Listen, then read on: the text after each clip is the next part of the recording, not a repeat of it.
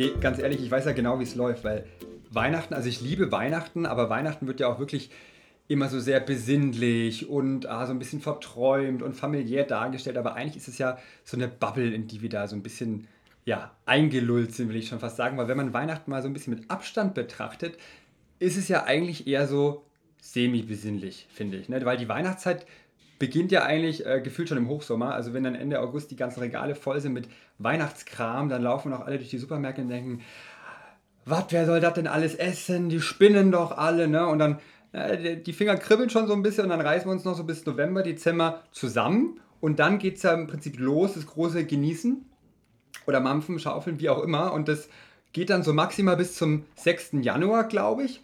Also eigentlich ist es so ein bisschen so wie ein Sushi All You Can Eat Restaurant, wo man so für 20 Euro hingeht und so viel essen kann, wie man will. Ne? Da stopft man sich dann alles rein, was geht und gibt viel Geld aus, also vergleichsweise, und fühlt sich danach eigentlich gar nicht mehr so gut.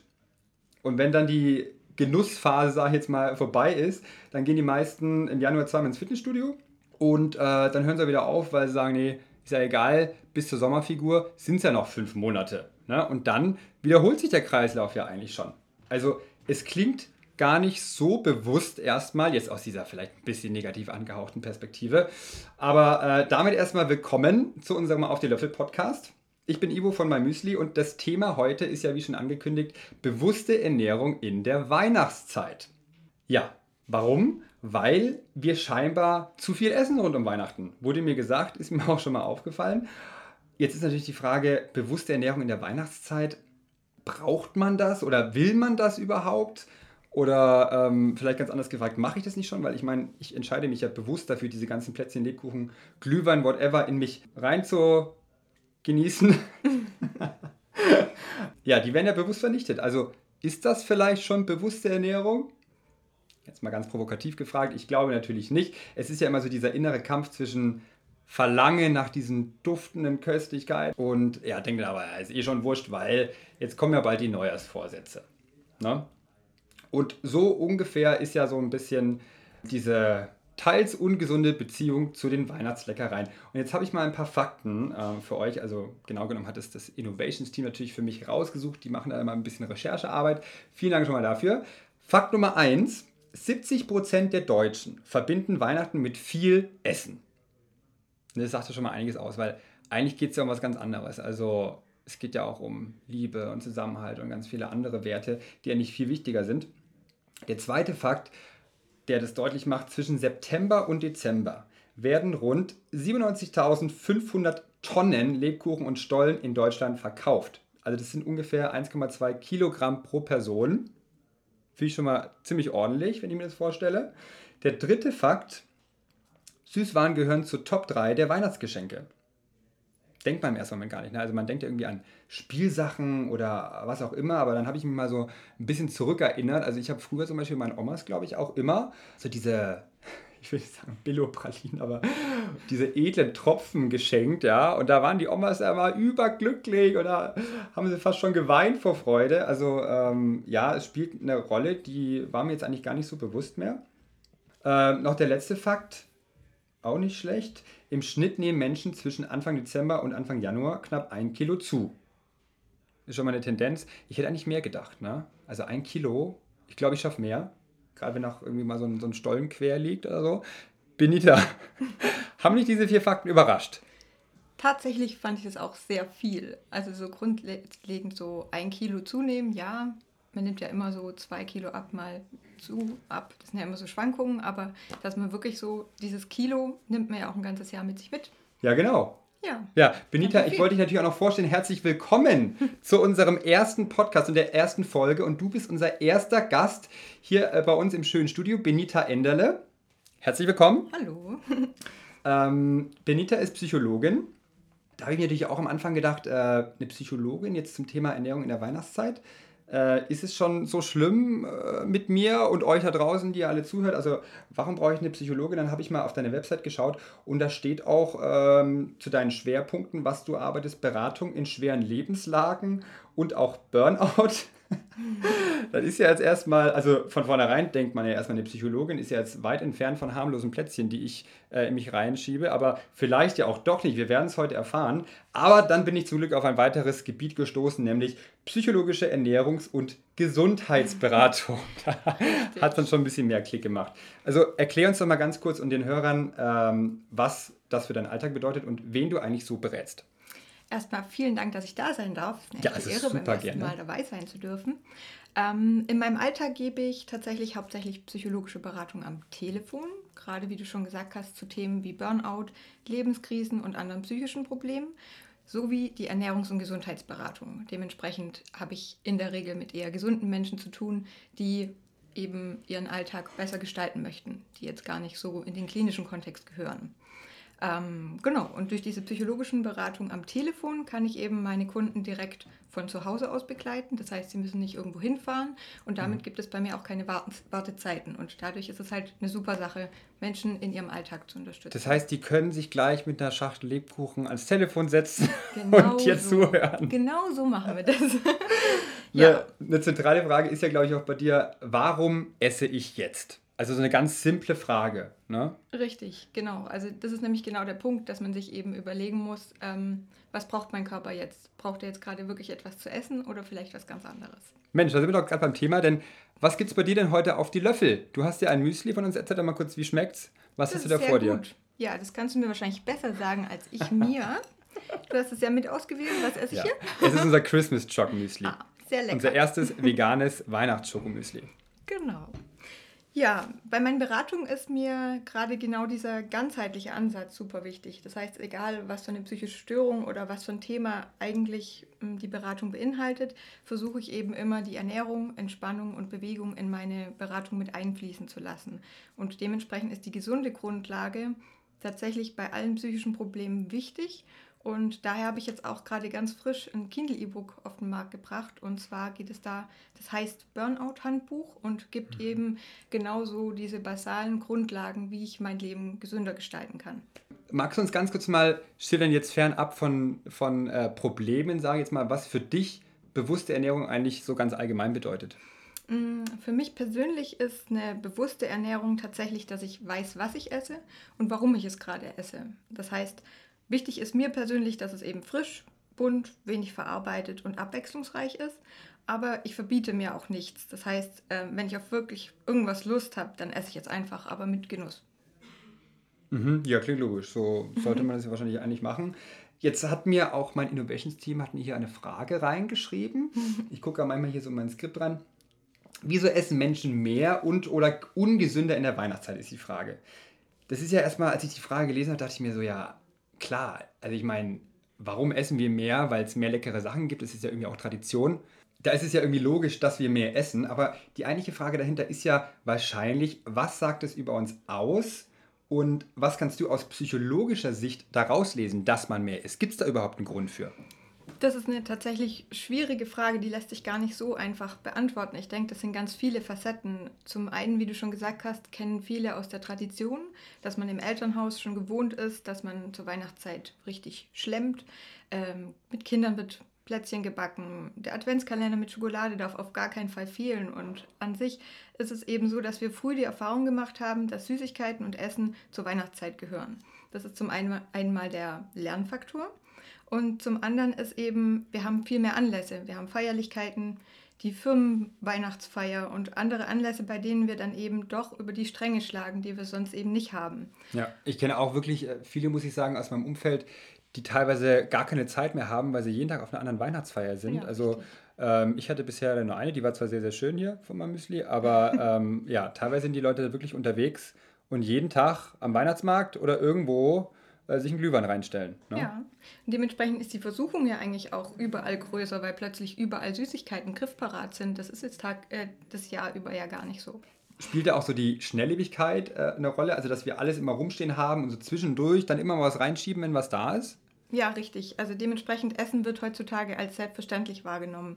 Ähm, wir müssen es nicht mehr jagen, wir müssen es nicht zwangsweise selbst zubereiten und dadurch bekommt Essen eben nicht mehr die, genug Aufmerksamkeit. Und ich habe ganz viele Kunden zum Beispiel, die abends schon nicht mehr sagen können, was sie den Tag über gegessen haben. Es sind gerade so diese Snacks und diese kleinen Zwischenmahlzeiten, die man dann irgendwie vergisst.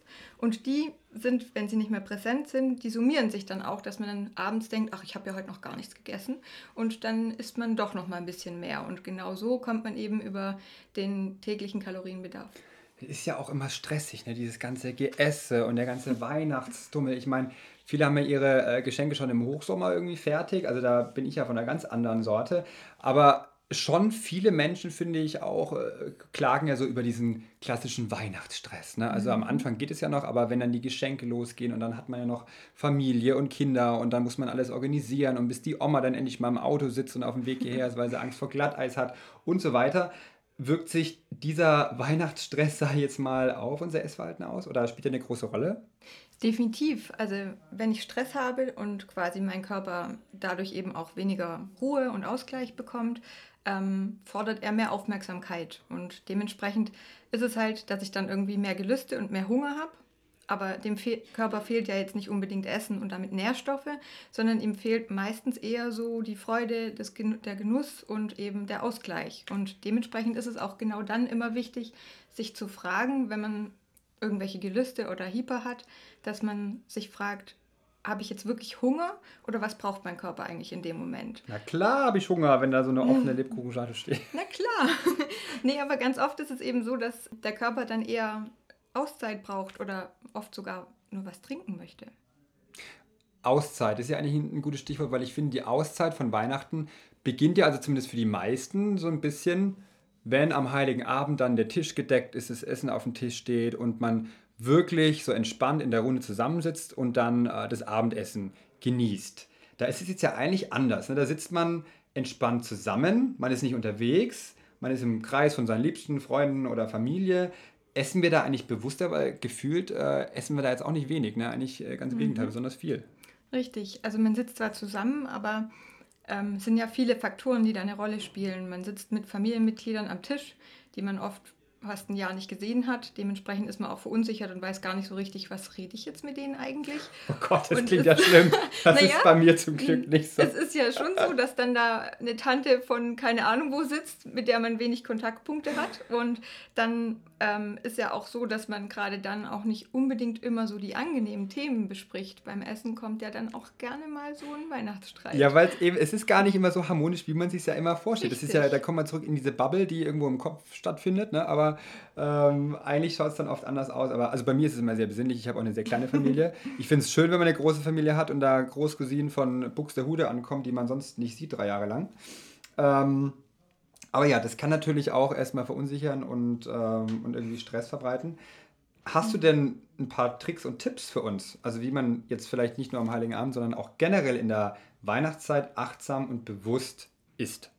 Auf jeden Fall muss man gucken, dass beim Essen wirklich das Essen in den Fokus gerückt wird. Dass es nicht nebenher einfach verschlungen wird und dass man wirklich sich mal mit dem Essen auseinandersetzt und gerade zum Beispiel schon vor dem Essen guckt, wie sieht das Essen eigentlich aus? Was für Farben hat es? Ähm, was für einen Geschmack erwarte ich? Wie riecht das Essen? Dass ich einfach mal mit allen Sinnen bewusst das Essen erstmal wahrnehme.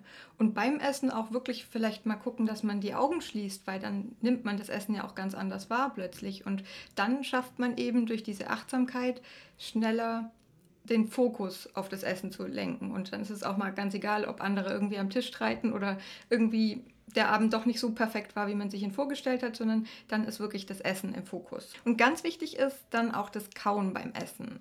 Kauen ist quasi der erste Schritt durch den Speichel der Verdauung und daher super wichtig. Und dementsprechend in der Forschung sagt man, dass man 30 Mal kauen sollte. Das naja, ist erstmal Das hat ja meine viel. Mutter auch immer gesagt. das macht auch keiner. Mhm. Doch, ich mache das tatsächlich. Also meine Mutter hat das früher gesagt und ich bin ein sehr langsamer Esser und mhm. äh, meine Freunde, äh, die sagen teilweise, also, du isst ja so langsam. Ich sage mal, ja, ich genieße halt, ja. ja. Aber ähm, dann habe ich auch mal gesagt, ja, man soll ja auch 30 Mal kauen. Und dann haben die mal mitgezählt. Ich glaube, ich habe 45 Mal gekaut. Also ich weiß also nicht, was ich da gegessen habe. vielleicht war es auch ein bisschen zäh. Ja. Aber das äh, schaffe ich immerhin. Aber okay. im ja, Stress schafft man das vielleicht auch nicht. Vielleicht war das irgendwie eine bewusste Ausnahme. Und ja. wahrscheinlich auch nicht immer. Nee, also nicht immer, auf keinen man Fall. Man soll jetzt auch nicht irgendwie den falschen Ehrgeiz entwickeln und ja. jetzt jedes Mal nachzählen, aber es einmal auszuprobieren, um so ein Gefühl dafür zu bekommen, wie viel das eigentlich wirklich ist, ja. macht schon Sinn. Ja, das war ganz interessant. Aber die, ähm, also diese Lust nach was Süßem, die hat man ja trotzdem. Man ist jetzt dann vielleicht bewusster. Ich versuche das jetzt auch mal, mir dann einfach äh, den Lebkuchen oder so ein bisschen anzugucken, ne, zu fühlen, zu riechen, so mit allen Sinn wahrzunehmen. Am Ende genieße ich ihn dann, ne? Mhm. mit äh, Betonung auf genießen. Ähm, aber wenn jetzt dieser, dieses Verlangen so öfter kommt oder dieses, diese Lust nach was Süßem, das ist ja wahrscheinlich auch so eine Gewohnheit dann in der Weihnachtszeit, ne? dass man immer, mhm. immer öfter dann in die, in die Keksdose von Oma greift. Ähm, kann man das irgendwie so ein bisschen unter Kontrolle bekommen? Mhm, ja, aber genau da ist auch der Genuss an erster Stelle. Das heißt, wenn du bei Oma eben deine Plätzchen isst, dann nicht im Stehen in der Küche, sondern dann nimm den Teller raus, leg eine bestimmte Menge an Plätzchen auf den Teller und setz dich wirklich erstmal damit hin, dass es eben nicht nebenher passiert, sondern du wirklich wieder das Essen im Fokus hast. Also gleiches Prinzip wie gerade eben im Prinzip. Mm, genau, an sich ist eben der Punkt, dass man sich oft eben auch ablenkt, dass man dann irgendwie beim Fernseher gucken, mit dem Handy, während einem Gespräch, dass man halt irgendwie so, dass man es gar nicht merkt, ist. Ja, kenne ich. Ja, und damit und hast du ja. Ist die Schachtel genau, leer. Und damit ist es ja genau der Punkt, dass du dann eben automatisch weniger isst. Du hast deine bestimmte Menge auf deinem Teller und dadurch kriegst du es auch unter Kontrolle. Und wenn man es jetzt mal nicht unter Kontrolle hat, ja, wie vielleicht die viele von uns, sag ich, mal, ich weiß nicht, wie es euch geht da draußen, aber man hat es ja dann im Endeffekt doch nicht unter Kontrolle. Das sind ja immer so Tipps, die gehen ja dann manchmal äh, da rein und da wieder raus. Ja, die muss man sich immer so wieder bewusst vor Augen halten. Und dann kommt ja auch ganz schnell so ein schlechtes Gewissen auf. Ne? Und ich habe immer das Gefühl, dass diese Stimmung dann kippt, so ein bisschen wie beim Sport. Ne? Geht mal eine Woche nicht zum Sport, dann fallen die nächsten acht Wochen auch gar nicht mehr so schwer. Das ist ja beim Naschen genauso. Dieses schlechte Gewissen kann einem das irgendwie helfen, weil ich habe das Gefühl, das kippt dann manchmal und dann sagt man, komm, eh alles wurscht. Äh, Bikini-Figur, wie gesagt, fünf Monate hin. Jetzt geht es erst richtig los. Mhm. Ich glaube, meiner Meinung nach es sind Verbote und gerade wenn beim Versagen ein schlechtes Gewissen zu haben, grundsätzlich der falsche Ansatz, weil genau das dann in diesem Schwarz-Weiß-Denken kippt und dann ist es ja eh egal. Und mal ehrlich, wenn du das ganze Jahr über versucht hast abzunehmen und eine Diät gemacht hast, die nicht funktioniert hat, dann brauchen wir uns nichts vormachen. Das funktioniert dann an Weihnachten genauso wenig. Dementsprechend würde ich sagen, dass Verbote dazu führen, dass man eher mehr Frust hat und dann eben mehr isst. Und dementsprechend sollte man sich mehr erlauben. Worüber wir eigentlich noch gar nicht geredet haben, ist, dass grundsätzlich immer alles erlaubt sein sollte, weil diese strikten Verbote ein Lebensmittel ja erst richtig attraktiv und interessant machen. Und dementsprechend sollte man sich auch mal einen Lebkuchen erlauben dürfen.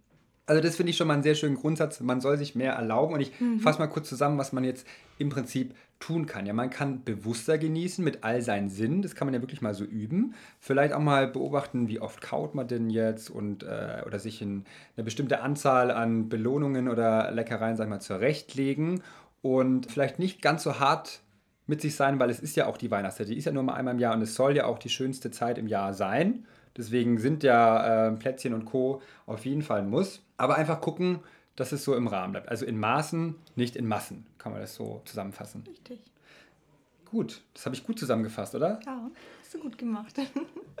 das waren jetzt schon mal so einige Tipps, aber ich soll noch mal, lese ich hier gerade, nach dem Leckerwissen zum Schluss fragen. Ah, das haben Sie sich herrlich ausgedacht, oder? Was yeah. für ein schönes Wortspiel. Also nochmal so, the one and only crazy Christmas Tipp, ja, für unsere Zuhörer ähm, in der Weihnachtszeit, wie man sich bewusst ernähren kann. Also, oder vielleicht auch allgemein, muss ja nicht in der Weihnachtszeit sein, so allgemein. Hast du da noch so einen richtigen Kracher für uns? Kracher weiß ich nicht, aber tatsächlich, wie du gerade schon gesagt hast, es ist nur einmal im Jahr Weihnachten und unterm Strich macht die Menge das Gift. Also wenn man dann was isst, dann bitte mit Genuss und allen Sinn. Kalorien müssen sich schließlich lohnen. Das hast du schön gesagt, Mensch. Kalorien müssen sich lohnen und die lohnen sich ja auch. Man sieht das ja dann als ähm, Ergebnis praktisch auf der Hüfte. nee, Spaß beiseite. Das kann man dann alles wieder wegmachen bis zum Sommer. Benita, ich danke dir ganz herzlich für deine Tipps und dass wir mal so einen kleinen Einblick äh, bekommen konnten, was eigentlich in uns vorgeht. Ne? Das ist ja einem gar nicht immer so bewusst. Und äh, das werde ich auf jeden Fall die Weihnachtszeit mal probieren. Mhm. Vielen Dank, dass du da warst. Gerne. Und äh, ich teaser schon mal so ein bisschen auf unsere zweite Folge an. Die kommt im neuen Jahr und das Thema ist fit ins neue Jahr, ne? wenn wir gerade mhm. dabei sind. Ähm, ich weiß noch nicht, wer da zu Gast ist. Benita, du kommst wahrscheinlich nicht nochmal. nicht, aber das Müsli hat geschmeckt, ne? Ja, Daran liegt es nicht. lecker. Vielleicht kommt er irgendwie, ähm, weiß nicht, Deadlift die Soest oder so. Der macht uns dann alle wieder sexy. Naja, wie auch immer, wir kriegen das schon hin. Ich freue mich auf euch, wenn ihr wieder einschaltet. Ich wünsche euch ganz schöne Weihnachten oder wir wünschen euch ganz schöne Weihnachten. Haltet die Löffel steif und ähm, Benita, du hast jetzt nochmal das letzte Wort an unsere Hörer. Nein. Nein!